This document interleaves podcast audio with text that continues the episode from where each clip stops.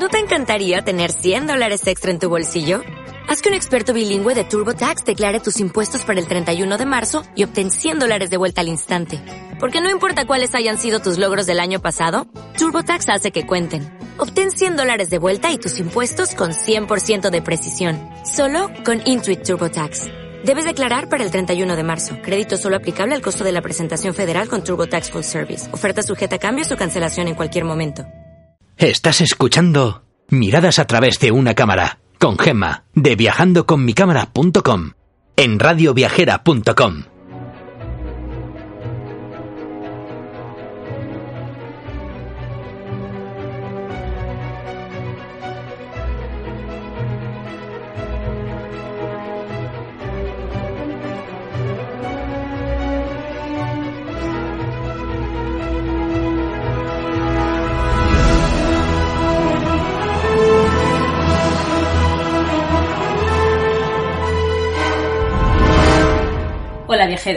aquí comienza un nuevo programa de radioviajera.com dedicado cercados a esos lugares del mundo donde podréis conseguir bonitas fotografías. Soy Gema de viajandoconmicámara.com y un episodio más seguimos con las peticiones que me habéis realizado y hoy nos vamos a ir a la ciudad más cosmopolita y bohemia de Estados Unidos. Hablar de San Francisco es pensar en el Golden Gate, en la cárcel de Alcatraz y para mí sin duda es hablar de uno de mis lugares favoritos del país. Una de las características principales de la ciudad es que al estar emplazada sobre un territorio montañoso, la mayoría de los barrios se encuentran delimitados por las montañas, con lo cual esto permite que cada barrio ocupe un pequeño valle, siendo cada uno de ellos diferente a los otros, de ahí quizás su encanto, ¿no? Así que nada, sin más dilaciones, coged la cámara que nos vamos a dar un paseíto por la ciudad.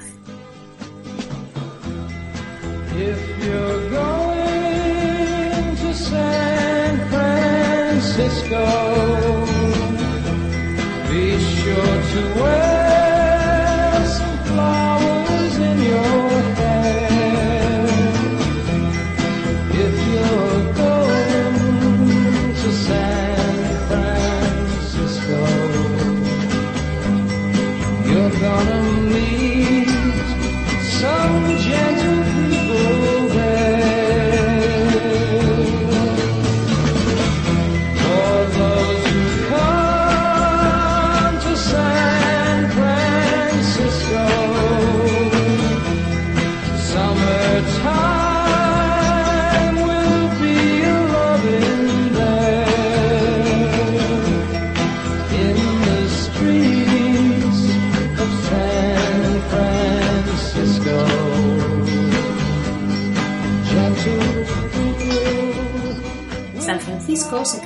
por sus calles empinadas. Es de los pocos sitios en los que para recorrerla he cogido en varias ocasiones transporte público. A mí la verdad es que me gusta siempre caminar por las ciudades para no perder detalle de ellas, pero aquí de verdad que es un parezón, es tremendo las cuestas que hay. Así que en alguna ocasión sí que utilice los tranvías, que luego hablaremos de ellos, y también algún autobús. Eh, en este caso también hice otra excepción en la visita a la ciudad y fue alojarme en una zona un poco más retirada del centro. A mí siempre me encanta estar en todo el mogollón, en las ciudades me gusta estar en todo el centro, pero en este caso quise estar en una de esas casitas de colores que hay en Alamo Square. Así que busqué por la zona una casita similar y encontré un fantástico hotelito regentado por un matrimonio que, bueno, nos comentaron que les quedaban un par de años para jubilarse y que cerrarían el alojamiento, con lo cual la verdad es que una verdadera pena porque sin duda hubiera vuelto allí en otras ocasiones. Así que nada, vamos a ver un poquito eh, cómo es la ciudad y en qué, en barrios nos podemos encontrar. El barrio de Alamon Square eh, es un barrio declarado como histórico por el Departamento de Urbanismo. Muestra su mayor interés en las conocidas de Painting Ladies, que es esta sucesión de casas de colores tan fotografiada y tan vistas en diferentes películas. Si os digo la verdad, es un verdadero deleite. Cuando por encima de ella se asoma como telón de fondo los rascacielos del centro de la ciudad, es una foto súper bonita. El barrio entero está salpicado de preciosas casitas victorianas de madera que nos hacen pararnos continuamente y no dejar de fotografiarlas. No os perdáis el parque que está situado en la colina, ya que ocupa el corazón del barrio y desde ahí se obtienen unas bonitas capturas de la ciudad. Para ello, situados de cara a la famosa hilera de casas victorianas y apuntar vuestro objetivo al horizonte. Se dice que este barrio, después de Pacific Heights, es donde se puede ver un número más alto de casas que incluso tienen más de 900 metros cuadrados, así que imaginaos un verdadero lujazo. A mí otra foto que me encanta es la que se puede conseguir si os tumbáis en el césped, porque vais a poder fotografiar la pirámide transamérica, el puente y el puente también de la bahía desde una perspectiva mm, súper bonita y totalmente diferente. Si antes de llegar a San Francisco queréis ver imágenes de estas casas, por supuesto, además de las fotografías, eh, no dejéis de ver la serie de Full House, que en la secuencia que sirve de introducción a esta serie está rodada allí. Desde aquí nos podemos acercar al famoso barrio de Castro, que es sinónimo de modernidad, es el símbolo del movimiento hippie y en la década de los 70 se convirtió en el gran centro de la comunidad homosexual. Está situado en lo que se conoce como Valle de Eureka, de numerosas avenidas de casitas bajas, siendo la calle Castro la principal junto con su teatro del mismo nombre, el cual fue construido en 1922 y en donde hoy todavía se realiza el Festival de Cine de LGTB de la ciudad. El centro neurálgico de este barrio es la confluencia de la calle Castro con la calle 18. Es un lugar conocido como las cuatro esquinas más gays de la Tierra, Pensar que es que eh, los pasos de cebra aquí son de los colores del arco iris, en honor a la bandera, con lo cual es un sitio súper chulo y una fotografía que ya sabéis no podéis dejar de hacer. El nombre de este barrio proviene de José Castro, gobernador de California y líder de la oposición mexicana contra la toma de California por parte de los Estados Unidos. Antes de que el barrio fuera un símbolo gay en el mundo, eh, fue el hogar de la comunidad de irlandeses y escandinavos. Desde los años 50, grandes cantidades de familias se trasladaron de este barrio a los suburbios, dejando gran cantidad de edificios vacíos que luego serían ocupados por inquilinos de LGTB. Y así, en 1963, abriría el primer bar oficialmente gay del Castro llamado Misody Moon. El barrio, como símbolo del mundo gay, adquirió su apogeo más o menos en los años 60 con el movimiento denominado Summer of Love en el vecino distrito de High Salisbury en 1967. Así, de esta manera, los dos vecindarios que están separados por una colina, donde se encuentra, por cierto, el Parque Buenavista, así que acercados a verlo, lo que hicieron fue fomentar eh, la vida comunal y también esas ideas de una sociedad libre. Si queréis ver una peli donde habla del origen de este barrio, no os perdáis, mi nombre es Harvey Milk. ¿Os acordáis?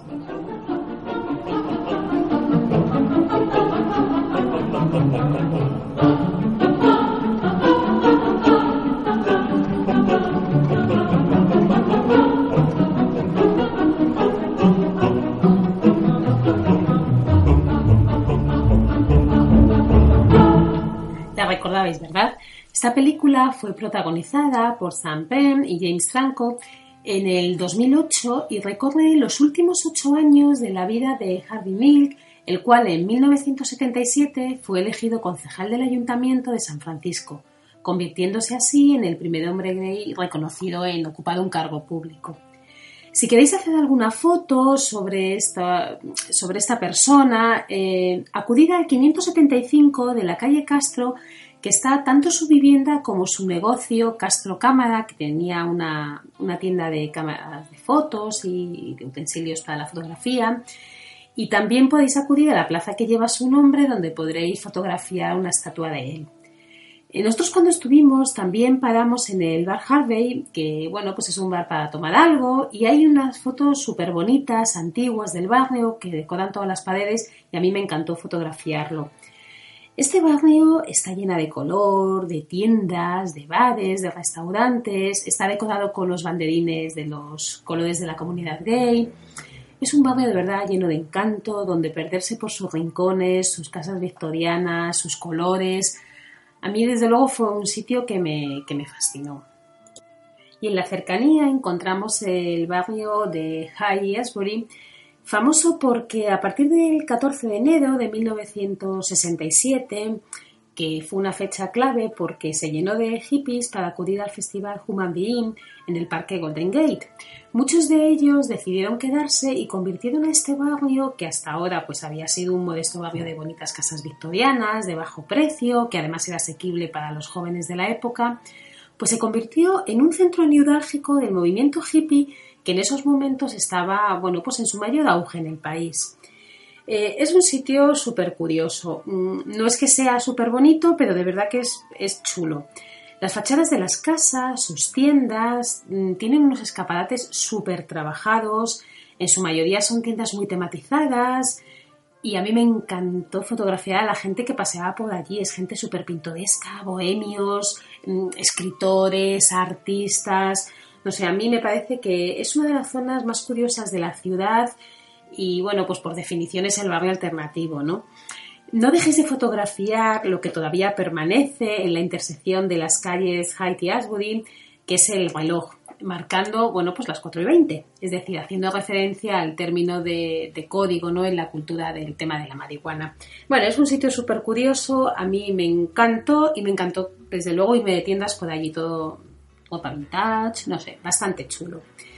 Al pasear por esta zona, además, podéis ver también, eh, aparte de las bonitas casas de colores, eh, podéis ver casas de gente súper conocida, ¿no? Como por ejemplo, pues Jenny Joplin, Jefferson Airplane o Jimi Hendrix. Además de poder, por supuestísimo, disfrutar de un bonito picnic en el parque Golden Gate.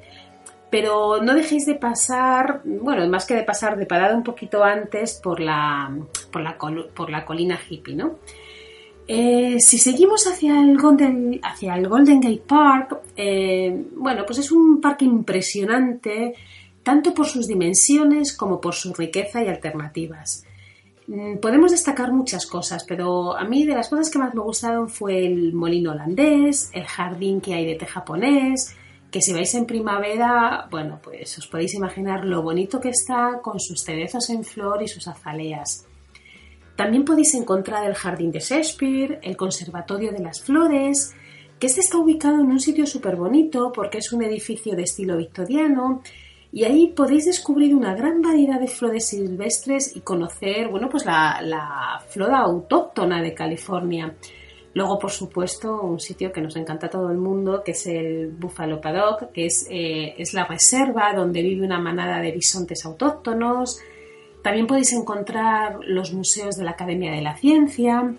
Eh, la Academia de la Ciencia es una sede eh, que podéis, bueno, en la que podéis ver muchas cosas, como por ejemplo el planetario, el acuario. También tiene un bosque tropical, viviente así como en cuatro pisos, tiene un museo de historia, no sé, tiene de todo. La verdad es que es un sitio súper chulo. Eh, también en las inmediaciones tenéis el Museo Young, que cuenta con una gran colección de arte de los siglos XIX y XX, y a mí me gustó mucho también la exposición de arte africano que tiene. Em, no dejéis, por supuestísimo, de subir a su torre porque vais a hacer unas fotos súper chulas.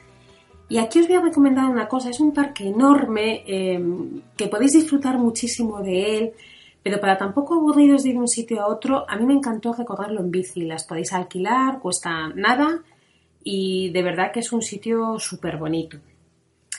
Y bueno, ahora vamos a cambiar un poco las tornas y nos vamos a ir al sitio, bueno, pues quizá más conocido de San Francisco. Es un enclave súper turístico y a ver si por esta canción sabéis dónde es.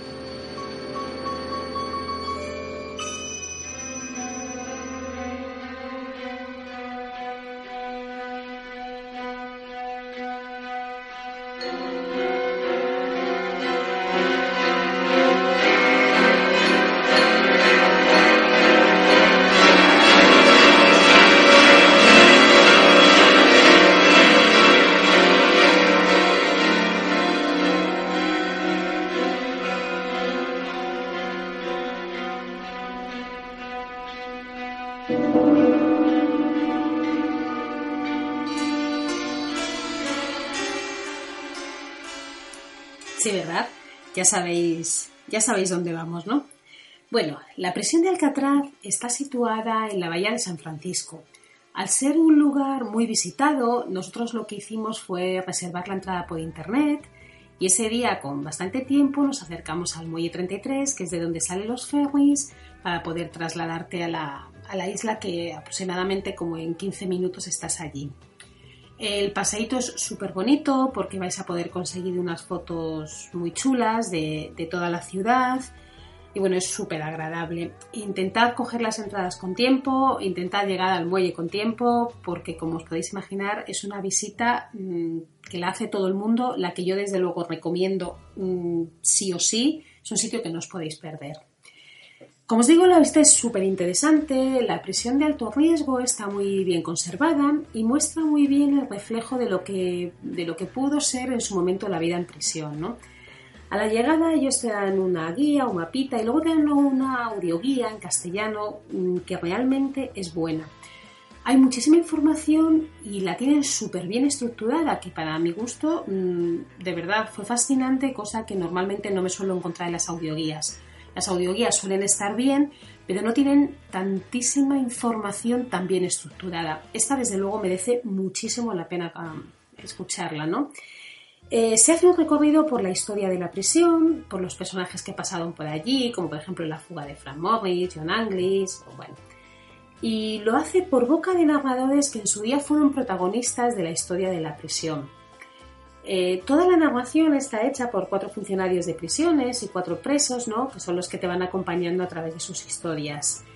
Eh, para mi gusto, como os decía, es un lugar imprescindible en la visita de San Francisco. A mí una de las cosas que más me gustaron fue una vez que llegas a la isla, pues claro, bajas del ferry, hay una cuestecita para subir a la prisión. No sé, a mí me, pareció increíble estar andando por donde tantas veces habían pasado esos presos. No sé, a mí me, me parecía súper chulo. El, recorrido que vais a hacer por, por, el interior de la prisión es, bueno, pues visitáis las celdas, el comedor, la biblioteca, el patio, lo que es el pabellón D, que da las celdas de castigo.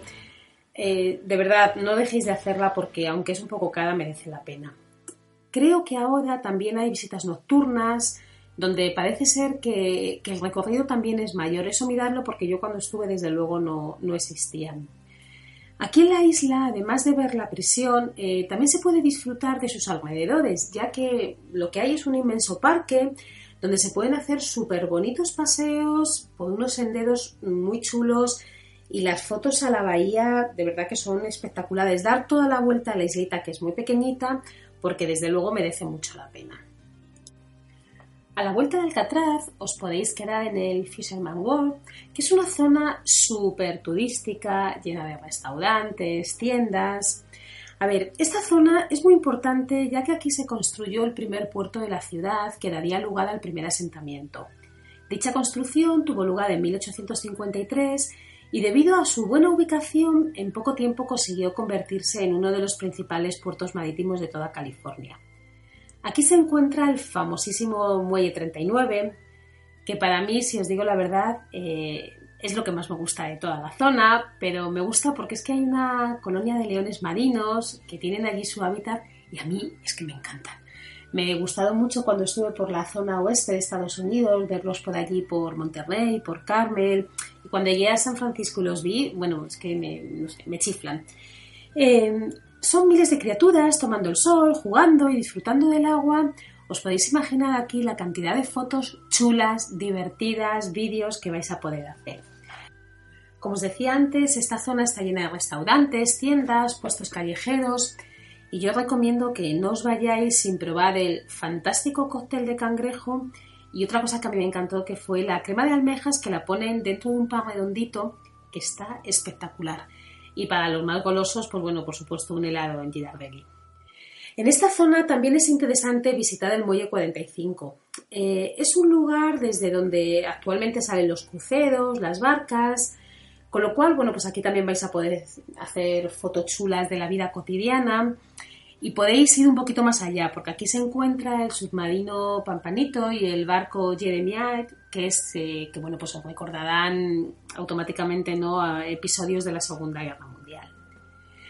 Si seguís un poquito más para adelante, podéis dar un paseo por la zona de Marina, que cuenta con una gran extensión de césped, con un paseo súper bonito, con unas vistas de Golden Gate espectacular. Y también os podéis acercar al área del recreo del Golden Gate, que es un área que está ubicada em, antes de entrar al Golden Gate, es un área de recreo espectacular, es un terreno de más de 33.000 hectáreas que se extiende desde Silicon Valley hasta Tomix Bay. Eh, aquí se puede encontrar desde una maravillosa playa hasta exposiciones sobre las culturas indígenas, imaginarios. Es una área de recreo espectacular, enorme, donde podéis estar días, días y días. Así que no dejéis de dedicarle todo el tiempo que podáis porque no os vais a arrepentir. Y bueno, para mí llegó el momento más esperado de todo, de todo el viaje de San Francisco, de toda la visita a la ciudad, ya que para mí atravesar el Golden Gate era como, bueno, pues como un sueño, me apetecía muchísimo, tenía una emoción bestial, tenía muchas ganas de atravesarlo en coche, andando, bueno, en bici, si hubiera podido hacerlo, yo que sé de qué manera lo hubiera hecho. Eh, yo no os puedo expresar lo que sentí porque no tengo palabras, me parece espectacular el puente, eh, lo pasamos en coche y lo que hicimos fue a la salida, paramos en el Visa Point, que es el mirador por excelencia, ¿no? en el que paran todo el mundo para capturar ese momento que a mí desde luego, bueno, pues me, fascinó, ¿no? Nosotros lo que hicimos fue dejar el coche allí, estuvimos andando un ratito por el puente, para allá y para acá, y la verdad es que yo pensaba, pero qué boba soy, si es que me emociona cruzar un puente. Pues sí, lo reconozco, me emocionó. Me pareció mm, espectacular, me encantaba sentir ese aire al caminar por el emblemático puente con sus elevadas torres que se introducen aproximadamente en 227 metros de altura en el cielo, sus arcos que marcan la entrada a la bahía y todo pintado de ese brillante color anaranjado rojizo. No sé, para mí el Golden Gate es sencillamente increíble. Este puente fue construido en 1937 e inaugurado el 28 de mayo. Fue Joseph Stroud, un ingeniero y constructor de puentes, el que convenció cuatro años antes de que se realizara un puente porque pensad que es que antes eh, solamente se podía cruzar la bahía en ferry, con lo cual, pues hombre, la verdad es que muy cómodo, muy cómodo no era. Eh, aquí en el, en el, punto este que os digo, en el Visa Point, además de tener unas vistas privilegiadas del puente, de la ciudad y de la bahía, también podéis encontrar otras cosas, ¿no? Podéis encontrar el memorial, que es un tributo a las Fuerzas Armadas de los Estados Unidos, también una estatua dedicada a la Infantería de la Marina, que es la Guardia Costera y la Marina Mercante, y también podéis encontrar el conocido Compass Ghost, que comúnmente se llama la Rosa de los Vientos, que es una figura utilizada para mostrar la orientación de los puntos cardinales. Eh, no sé, aquí qué deciros de las fotos, porque son las más bonitas que os vais a poder encontrar, o que, no sé, a lo mejor no soy objetiva, pero es que a mí me fascina. Eh, a ver, si queréis fotos del puente con niebla, mm, para mi gusto, desde el mirador del lado norte las tenéis aseguradas. Eh, las fotos de los surfistas y voladores de cometa lo vais a encontrar en Crazy Field. Las fotos desde Cavallo Point eh, también son muy bonitas. Esto, antes de la construcción, aquí el ejército estableció un fuerte como base militar, pero actualmente es un gran número de edificios, así pues como de estilo colonial, que está transformado en un complejo turístico, ¿no? Eh, es bastante caro, con lo cual yo por supuesto no me alojé allí, pero vamos que si podéis es un sitio fascinante con unas vistas divinas. También vais a conseguir bonitas fotos si cogéis algún crucerito de estos que se realizan por la bahía. No sé, para mi gusto cualquier foto del puente es bonita, eh, desde cualquier sitio. Pero bueno, estos miradores no dejéis de parar porque son, son realmente espectaculares, ¿no? Si queréis saber más sobre la construcción, podéis entrar en la página goldengate.org y ahí encontraréis todo el diseño y la construcción del puente en varios idiomas, entre otros en español.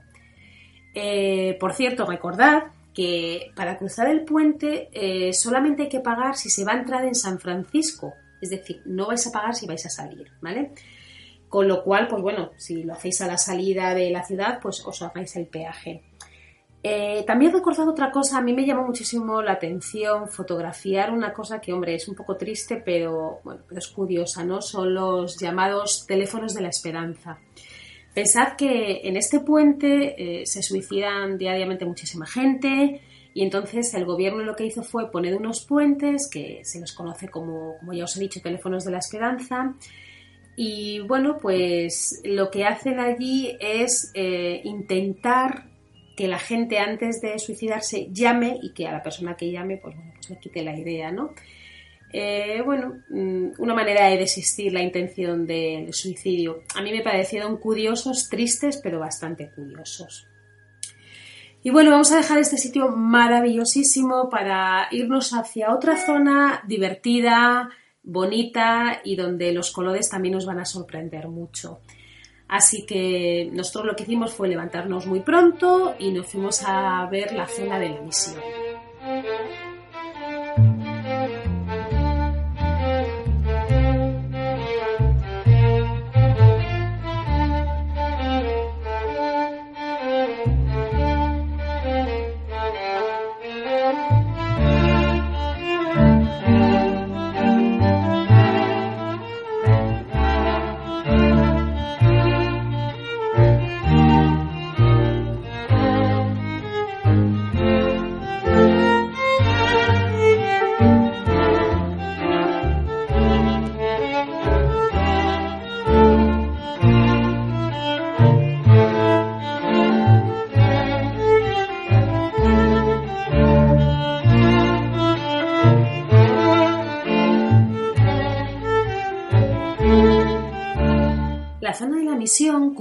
Se debe a la Sexta Misión de California o la de Francisco de Asís, es un barrio con gran influencia hispanohablante, con cierto aire colonial, de hecho es conocido como el barrio latino de la ciudad.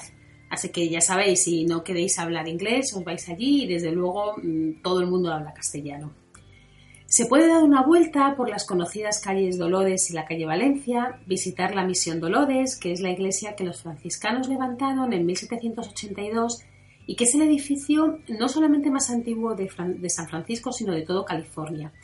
Allí vais a poder hacer unas fotos muy chulas mm, de la misión también y por supuesto del parque que está situado en una colina entre las calles Dolores y Charles y bueno pues vais a poder realizar unas capturas de la ciudad bastante bonitas. Eh, a mí sí hubo una cosa que me gustó de este barrio fueron sus maravillosos murales. El barrio es un continuo hervidero de movimientos sociales que luchan por la integración y los derechos de los latinos en Estados Unidos.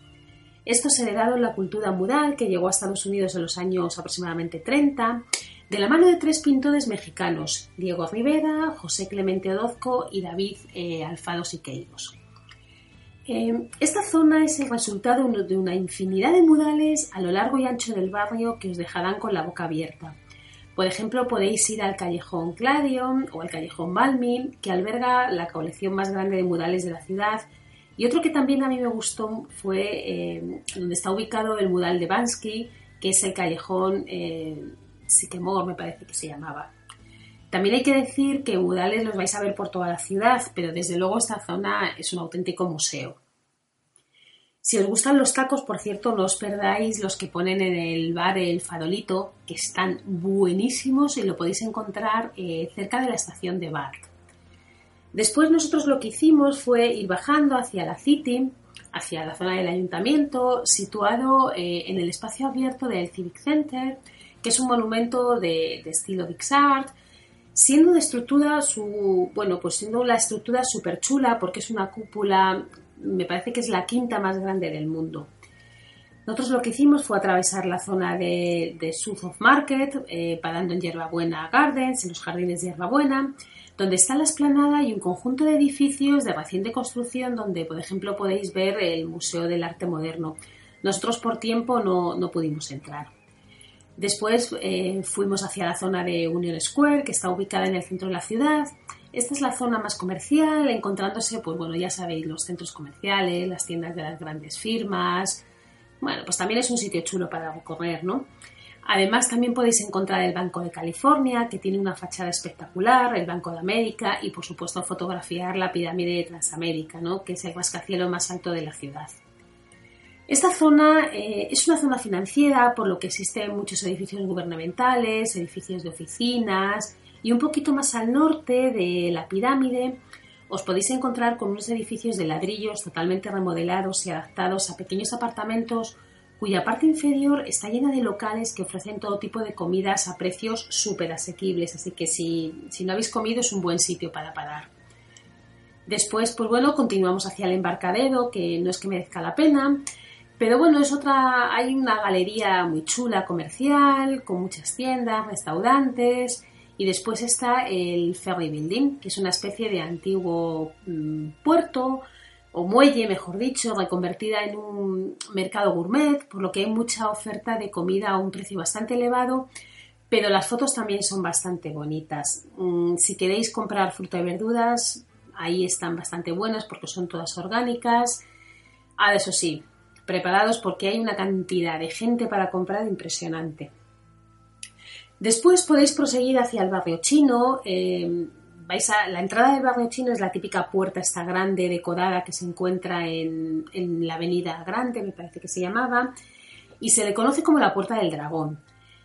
Esta zona es muy turística, está llena de bazares, de tiendas de estas que a mí la verdad es que no me gusta mucho porque tiene muchos souvenirs, pero bueno, también vais a poder encontrar una zona muy chula si os perdéis por las callecillas de, alrededor, ¿no? Aquí encontraréis eh, quizá un barrio chino más auténtico, ¿no? Con numerosas tiendas, restaurantes, la iglesia de San Mary, los templos Tianhao o Chao no sé, em, tiene una muy, muy marcada huella oriental. Yo me atrevería a decir que quizá con mucho mejor gusto que en otras ciudades, ¿no? Eh, merece la pena su visita mm, porque, bueno, está chulo, la verdad es que está bonito. A mí no me gustó mucho ir hacia la zona de lo que es conocido como Little Italy, vamos, el mismo nombre que, que en Nueva York. Mm, pero bueno, hay, hay muchos restaurantes italianos, pero la verdad es que no, la zona no es muy allá. Luego de camino también podéis parar en eh, la Coy Tower, que está en la plaza de Washington, y en la iglesia de San Pedro y San Pablo, para continuar el tramo de la calle situado entre Russian Hill y High Street, que es la famosa calle Lombard, ¿no? Es esta calle, es la calle más sinuosa de Estados Unidos, ¿no? Por la, por la que nosotros eh, pasamos el día anterior en coche y ese día lo hicimos andando. Son todo curvas y la foto desde abajo, bueno, pues también está bastante bonita. También nos acercamos al barrio japonés, eh, es una zona muy tranquila, podéis visitar la Plaza de la Paz, la Pagoda de los Cinco Pisos o la puerta de un templo en la montaña que la verdad es que tiene una puerta pintoresca, repletadita de casas de estilo japonés. Para cenar es un sitio fantástico porque los restaurantes japoneses allí están muy muy buenos. Es una zona tranquila y donde vais a poder observar la vida cotidiana de la gente de la ciudad y realizar compras. Aquí sí que las tiendas son bastante chulas también. Y yo, por supuesto, acabaría el día eh, en el mirador del Twin Peaks para disfrutar de esa silueta de la ciudad que una vez que vayáis mm, no podréis olvidar. San Francisco, para mi gusto, es de lo mejorcito que hay en Estados Unidos. Es una ciudad donde yo no me cansaré nunca de ir, donde iría cada dos por tres, bonita, bohemia, divertida. No sé, quizá para mí es una ciudad que tiene un poquito de todo.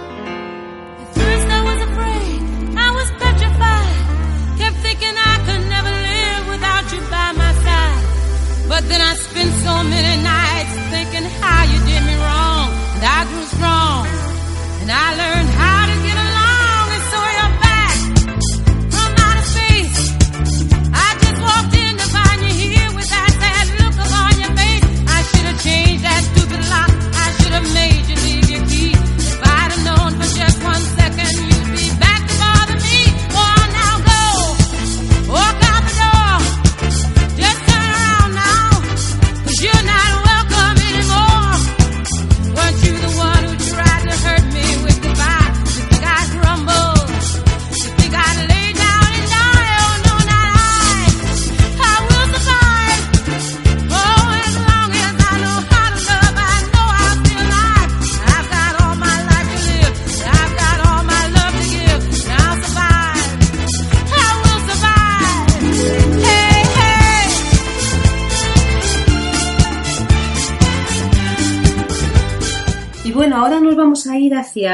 dos sitios que a mí me encantan, que están a las afueras de San Francisco. Uno es el bonito pueblo llamado Sausalito, que bueno, pues tiene unas preciosas vistas de la ciudad de San Francisco. Este famoso destino se formó de una colonia de artistas y bohemios que se instalaron en casas flotantes durante la Segunda Guerra Mundial. Estas casas flotantes se encuentran a las afueras de, de Sausalito, a unos 3 kilómetros del centro. Hay como unas 400, así que bueno, no os lo podéis perder y vais a conseguir fotos preciosas con un color espectacular. En general son lugares muy tranquilos, los canales en los que se encuentran amarradas las viviendas están abiertos a los visitantes, aunque como es lógico hay restricciones a la hora de pasar a los muelles que dan acceso a las viviendas. Actualmente es el lugar elegido por famosos y gente que quiere alejarse un poco del ajetreo de la ciudad y disfrutar de este sitio, bueno, yo lo llamaría paradisíaco al otro lado de la bahía de San Francisco. Desde aquí podéis hacer varias cosas, podéis coger un ferry hacia Angel Island, que, también vais a poder conseguir bonitas fotos, y, y acercados a un sitio que a mí me pareció fascinante, que es la pequeñita localidad de Tiburón. Nosotros ahí disfrutamos, además de unas vistas fantásticas de la bahía, del embarcadero, no sé, de las pequeñitas casitas, los pequeñitos cafés decorados con un gusto exquisito. Y a mí me encantó una imagen que la tengo en el blog con una foto que es espectacular. Nos sentamos en uno de los bancos eh, y lo que teníamos enfrente era la maravillosa ciudad de San Francisco y desde ahí empezamos a ver pasar a patinadores, ciclistas, familias con perros no sé, quizá era eh, la típica imagen esa de peli americana, mm, que lo hemos visto muchísimas veces, pero vivirlo es otra cosa, ¿no? Eh, realmente fue un momento único que sin duda contribuyó a que la zona de, de San Francisco a mí me apasionara como me apasiona. Nosotros cenamos en un restaurante que está un poquito escondido, que se llama Lilikai, eh, está justo al final de la laguna, en la calle principal. La comida asiática es muy buena, muy elaborada, el servicio es fantástico, tiene buen precio y lo mejor son esas fotos nuevamente de la bahía que de verdad que nos dejarán indiferentes. Y bueno, pues ahora como siempre vamos a ver unos cuantos libros que nos acompañaron en nuestros viajes. Eh, los que ya habéis seguido los episodios anteriores vais a ver que son, que son los mismos porque son los libros mm, que se refieren a Estados Unidos, pero bueno, por si alguien no ha escuchado los episodios de Nueva York, os, lo voy a, os los voy a contar. Por ejemplo, podéis leer La breve historia de los Estados Unidos de Philip Jenkins, que es un recorrido por el desarrollo histórico del país desde los inicios de la colonización hasta nuestros días. Destaca no solamente los grandes acontecimientos políticos y militares, sino también esa diversidad regional, pluralidad cultural, ideológica. No sé, está bastante bien explicado. También podéis ver el libro de Historia de los Estados Unidos de Carmen de la Guardia, que es un breve recorrido por la historia del país donde expone sus corrientes culturales, los ritmos económicos, los movimientos y sobre todo los conflictos sociales. Eh, echad un vistazo si os gusta al libro Enemigos, una historia del FBI de Tim Weiner, que bueno, pues cuenta la historia definitiva del FBI, ¿no? De la Oficina Federal de Investigación estadounidense, se fundó hace un siglo y en pocos años se convirtió en un servicio de inteligencia bueno, pues a disposición de las necesidades políticas de los presidentes, tanto republicanos como demócratas. Y bueno, pues cuenta toda la historia. A mí la verdad es que me, como es un tema que me gusta, me, pareció que está bastante chulo. Igual que el de, por ejemplo, El legado de cenizas, historia de la CIA, de Tim Winner, que a partir de más de 50.000 documentos y cientos de entrevistas se reconstruye la apasionante historia de la agencia secreta pues, bueno, pues más famosa y conocida del mundo, ¿no? Podéis también disfrutar con el, con el viaje a California de Alexandre Dumas, que, bueno, pues que pasa unos días en, en una hostería de la localidad de Montmorency, me parece que era. Y bueno, pues allí eh, describe un poco la fiebre del lodo, ¿no? Entonces está, está bastante bien. Luego podéis también leer los libros de John Steinbeck, el de Las uvas de Lida, Al este del Edén o Los ratones de los hombres, que están bastante bien y bueno, pues muestran, muestran la vida un poco cotidiana del país. Y bueno, viajeros, pues espero que os haya gustado nuestro pequeño recorrido por los barrios de esta maravillosa ciudad. Como siempre os animo a escucharnos en radioviajera.com y a bajar los podcasts a través de las diferentes plataformas. Y si queréis ver alguna de las fotitos que hemos comentado o tenéis alguna duda o pregunta, podéis visitar mi blog viajandoconmicamara.com, donde estaré encantada de compartir con vosotros cualquier información que necesitéis. Así que nada, ya sabéis, si os apetece, nos vemos la semana siguiente para recorrer, pues bueno, pues otra ciudad de estas que tanto me gustan. Así que nada, que paséis una feliz semana.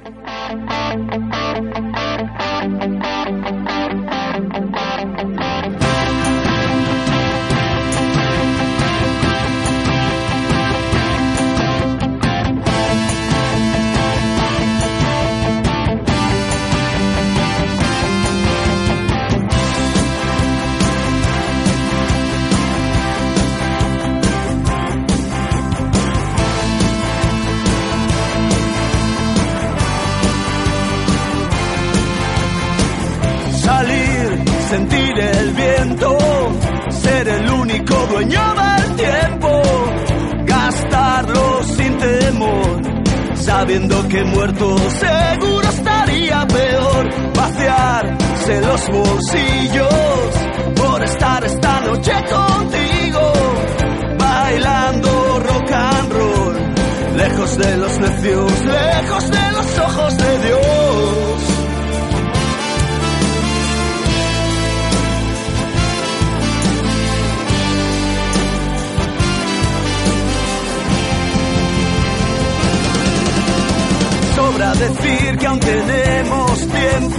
déjate ir, que salga de dentro, siéntete libre, no eres como ellos, eres de los que bailan al viento, dejarlo todo por ser uno mismo, estar a gusto cerca del abismo, a contracorriente, haciéndose fuerte.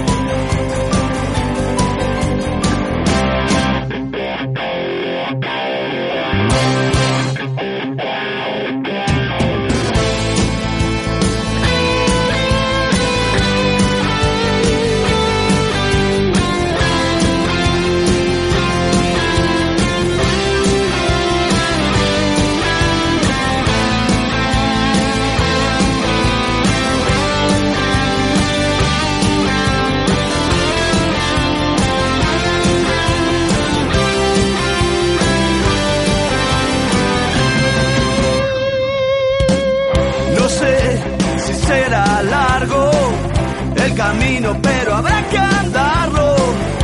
Así que vamos ya. Ya sonó el disparo, ya no hay nadie a quien esperar. No sé si somos pocos, tal vez estemos locos, pero ahí fuera brilla el sol. Y ya estamos cansados de vivir cantando al dolor.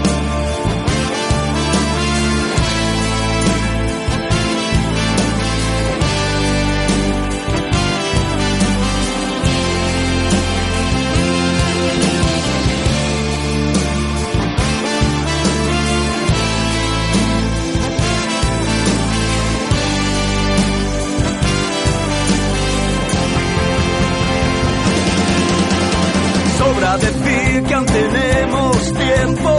Déjate ir, que salga de dentro. Siéntete libre, no eres como ellos. Eres de los que bailan al viento. Dejarlo todo por ser uno mismo. Estar a gusto cerca del abismo. A contracorriente, haciéndose fuerte.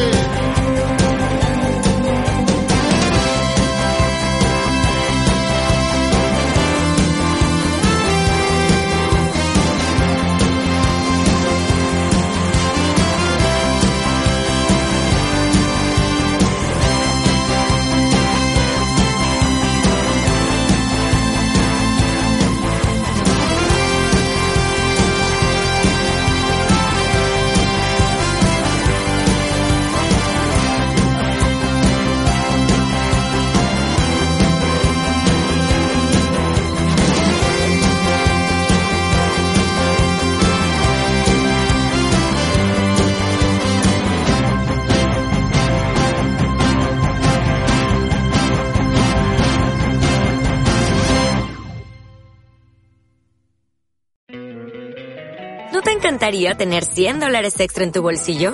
Haz que un experto bilingüe de TurboTax declare tus impuestos para el 31 de marzo y obtén 100 dólares de vuelta al instante.